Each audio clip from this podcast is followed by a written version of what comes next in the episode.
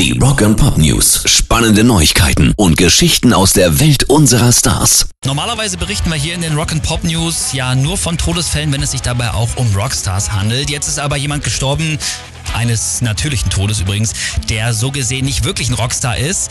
John Hart, auch Big John genannt, ist im Alter von 70 Jahren gestorben und ja, die Rockwelt trauert um ihn. Warum ist jetzt die Frage? Ja, weil er ist einer der bekanntesten Personenschützer des Rock.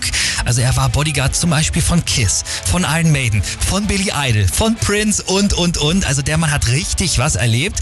Und in seinen Memoiren, da hat er übrigens geschrieben, wie er bei einem Grateful Dead Konzert entdeckt entdeckt wurde. Das finde ich super witzig. Er hat nämlich geschrieben, man bemerkte mich dort, weil ich groß war, in schwarz und Jeans gekleidet war, hart aussah, mit meinem Bikerbart und mit einer räudigen Menge umgehen konnte. Finde ich richtig coole Story.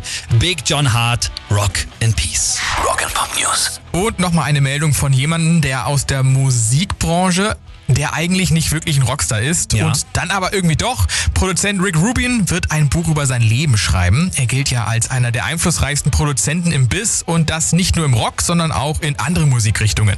Der Mann mit dem Zottelbart inspiriert Mucker auf der ganzen Welt immer wieder zu neuen Ideen und ich glaube, wenn einer ein aufregendes Buch über sein Leben schreiben kann, dann er. Erst letztens haben die Red Hot Chili Peppers ja verkündet, dass sie wieder zusammen mit Rick, Rick Rubin für ihr neues Album Unlimited Love arbeiten werden. Das kommt im April raus. Da sind wir schon ziemlich gespannt drauf.